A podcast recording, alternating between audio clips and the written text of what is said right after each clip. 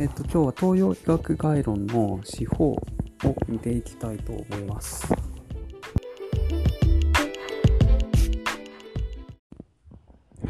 今日は東洋医学の論知の中に特定鉄の応用というのがあって、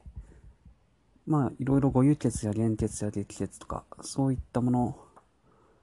そういったものの他にも、急変に応じる手法9子だったり、12変に応じる手法12子だったりっていうのがあるので、まずは3、5、9、12の順番に話していこうかなと思います。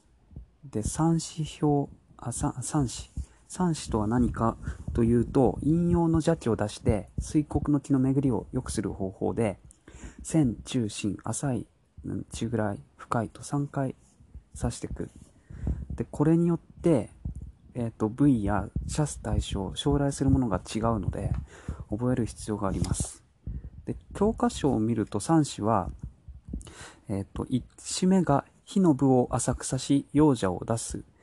としか書いてないですけど、まあ、実際は浅く皮を断ち、幼者を出す、まあ、幼者を射して、えー血気を将来するということですね。で、2子目で、えー皮膚よりやや深く、筋肉に至らせ、陰者を出すということですね。で、3子目が、さらに深く分肉の間に入れて、骨気を将来する。まあ、分肉ってごく浅いところですね。肉に至るか至らないかぐらいな、そういった感じです。で、次に五子を見ていくと、五子は、要するに、えーっと、対応する像にがあって、関心、非肺人。それぞれ対象とする五種は、筋、血脈、筋肉、皮骨。まあ、皮、というか、皮膚ですね。で、えーっと、それぞれの使用目的と使用方法、つまりどんな時にどのようにやるのかっていうことが、まず、監視。監視は、金品に対して使います。これは、まあ、血が出ないように、出血がしないように慎重に関節部の筋に深く刺して緩めて痛みを取るということですね。まあ、関節部に刺すので関視というふうに言われてます。次に表門視は、えー経絡の血の滞りに対して浅くたくさん刺して脈に当てて血をにじませる。血が出てくると出血が表の毛皮の模様みたいになるので表門視と言います。そして合谷視は筋肉の火に対して、えー皮下の肉に鳥の足のように3本の針を開いて斜めに刺す方法でこの3本の針が合谷あの谷間の深いところみたいだから合谷視と言います。半視は毛を抜くようにあ肝視はあの皮膚皮膚っていうのは皮膚表面の症状を取るために毛を抜くように肉を傷つけずに極めて浅く素早く針を刺して素早く抜く方法で、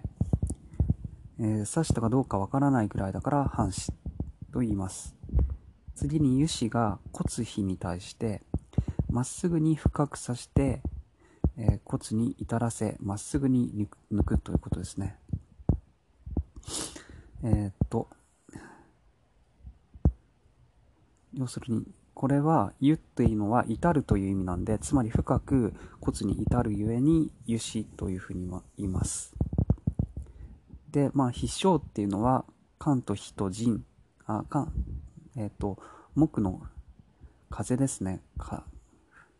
風と,、えっと火の質。それから腎あの腎というかえっ、と木の風と、えー土の質とそれから、えっと水の寒患者これらの邪邪が起こすのが飛翔なのでつまり当然対応する五臓である肝脾腎足の経絡ですね。この、え3つが、えー、と飛翔の時に使われる筋皮筋肉の皮骨皮という感じになります。次が次が休止表ですね。えー九死全部覚える、えー語呂合わせがあって、それが、九死に残る遠藤死、えー退職分有志ラッキー、もう最高っていう風に覚えると、えっ、と、全部覚えられますね。で、この順番に見ていくと、まず縁動詞。縁動詞っていうのは、遠い道に指す。病が上にあるときに、例えば頭部や首、体幹やロップにあるときに、合心を使って、膝の周囲やその下にある穴、まあ、その下っていうのは下合鉄が多いですね。を主に指すと言って、病所よりも遠いところ、離れたところに、の歌詞に指すので、遠動詞という名前で言います。で、油詞、えっ、ー、と、次が、えっ、ー、と、代謝文なんで、代謝詞を言いますね。代謝詞は、これは、あの、産んでる時っていうんですかね。えっ、ー、と、まあ、大いに脳血を射すから代謝し、大脳射す。まあ、発信を使って抜きますね。で、えっ、と、分子ですね、次が。分子は分肉に刺すから分子。分肉の間を合心と遠心を使って刺します。そして、えっと、有子ですね。油脂ですね。油脂は五臓の病の時まあ、これ輸血刺すから油脂って言うんですけど、合心、遠心、低心を、えー、使って、えー、まあ、手足末端近くの輸血ですね。まあ、A 輸血、A 鉄、輸血、それから原、あ原鉄？あ、そうですね。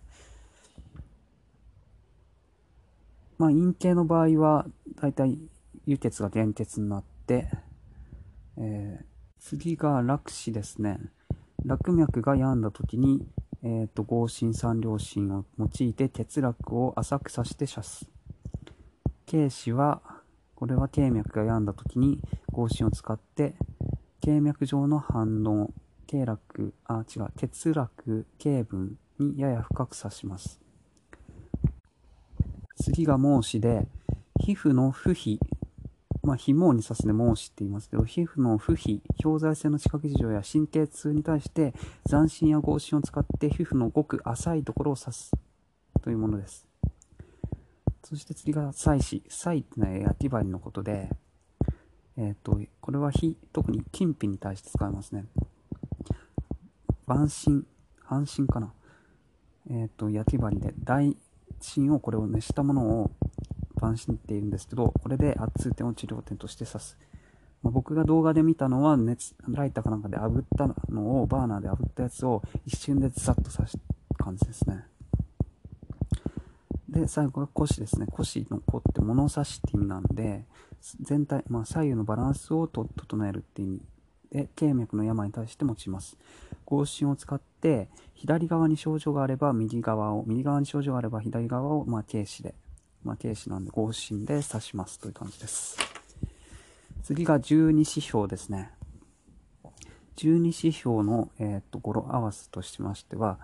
12を1、2というふうに読み替えて、1、2の3子で一直線、一直進に、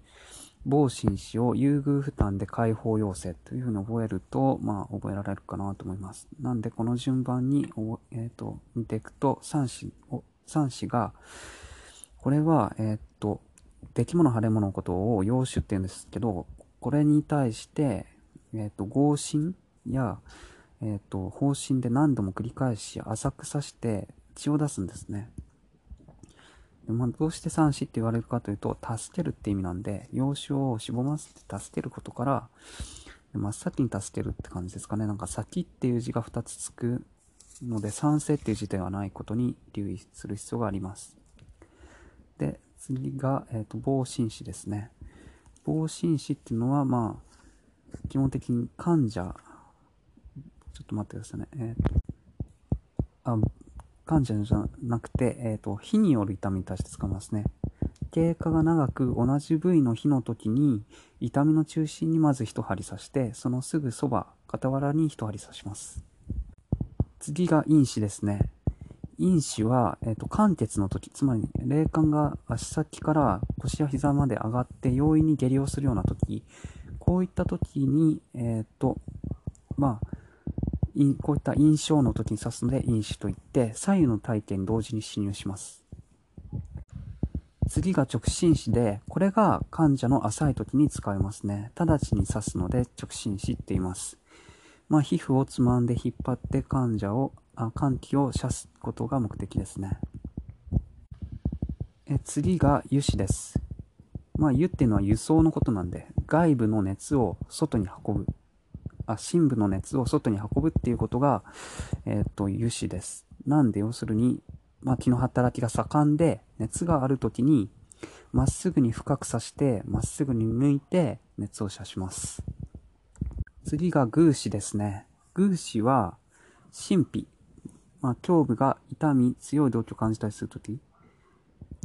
これの時に、まあ、2本の針を使って、まあ、偶数なんで2本は、偶子と言います。えー、っと、使用部位は背部と胸部の圧反応点に対して、前後から1針ずつ前後で2本刺すということですね。尾行としては前後配鉄っていうところと、えっ、と、油母配鉄に発展っていうところもありますね。だから、油鉄と母鉄に刺すのかなっていう。例えば、関係だったら、鬼門と関みたいな感じですかね。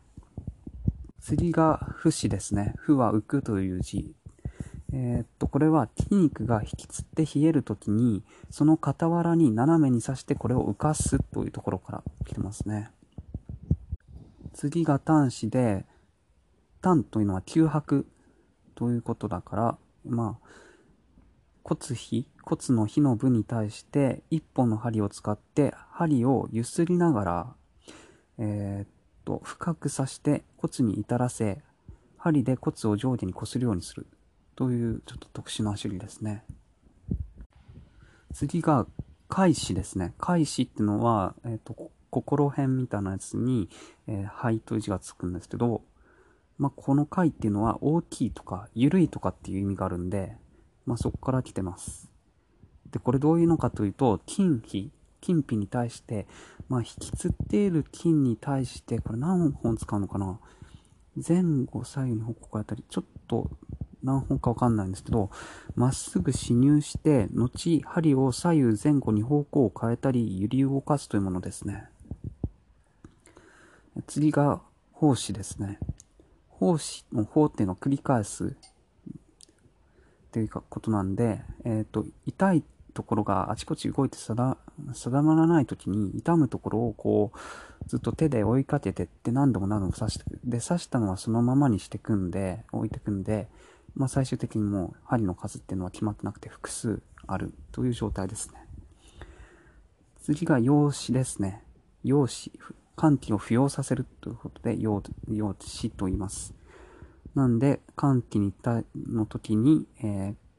寒気が広く大きいところに対して5本、5本使います。まず中心に1本使って、四隅から中心に向かって水平に近い角度で、寒気を貸すようにこう刺していきますね。あとは球心について見ていきたいと思います。球心は、まあ昔の、大昔の針なんですけど、もうほとんど射砲に使われてたんで、というのも昔は針が射射で、まあ今もそうですけど、お球がほ、まあ相対的歩法に使われるものなので、どうしても射砲が多いです。で、まず、皮膚を破るものと、それから侵入するものと侵入しないものがある、あって、で、まあ、いろいろあるんですけど、長さが共通しているのが一寸六分のものが、全部で1、2、3、4、5、5, 5本もあるんですね。あとは3寸、4寸、7寸が1本ずつという感じになってますね。あ、大神は何寸なんだろう。あ、大神は長さ4寸なんで、4寸が2本、7寸と3寸が1本ずつという感じになりますね。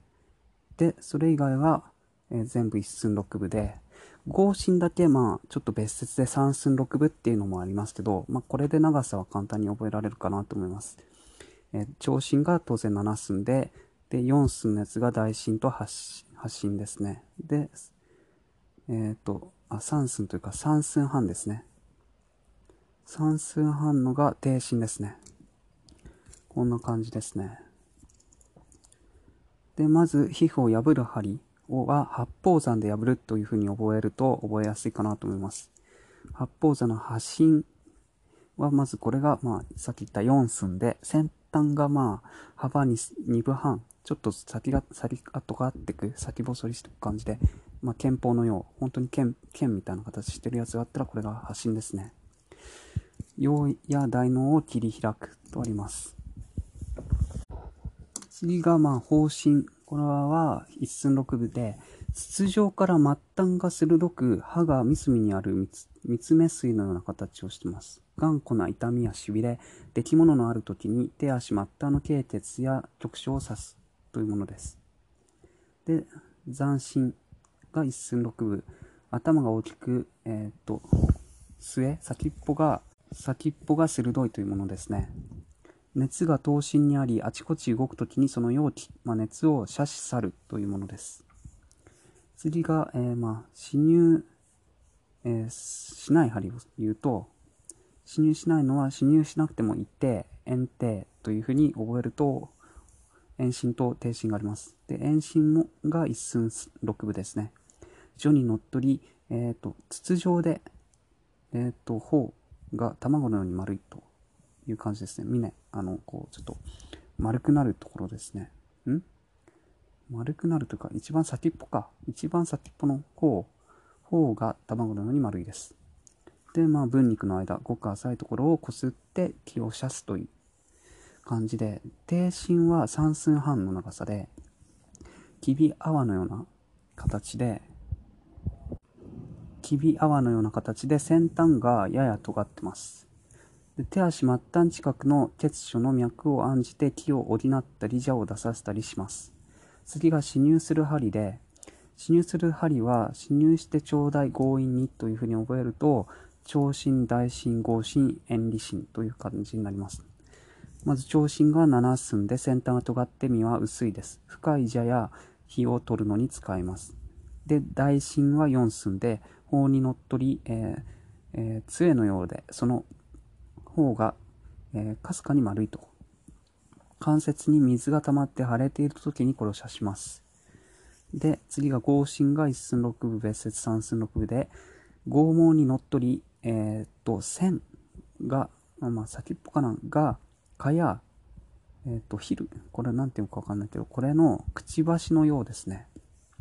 静かにゆっくり少しずつ差し進め、目的の深さに達したらしばらくとどめ、関熱や数比を取ります。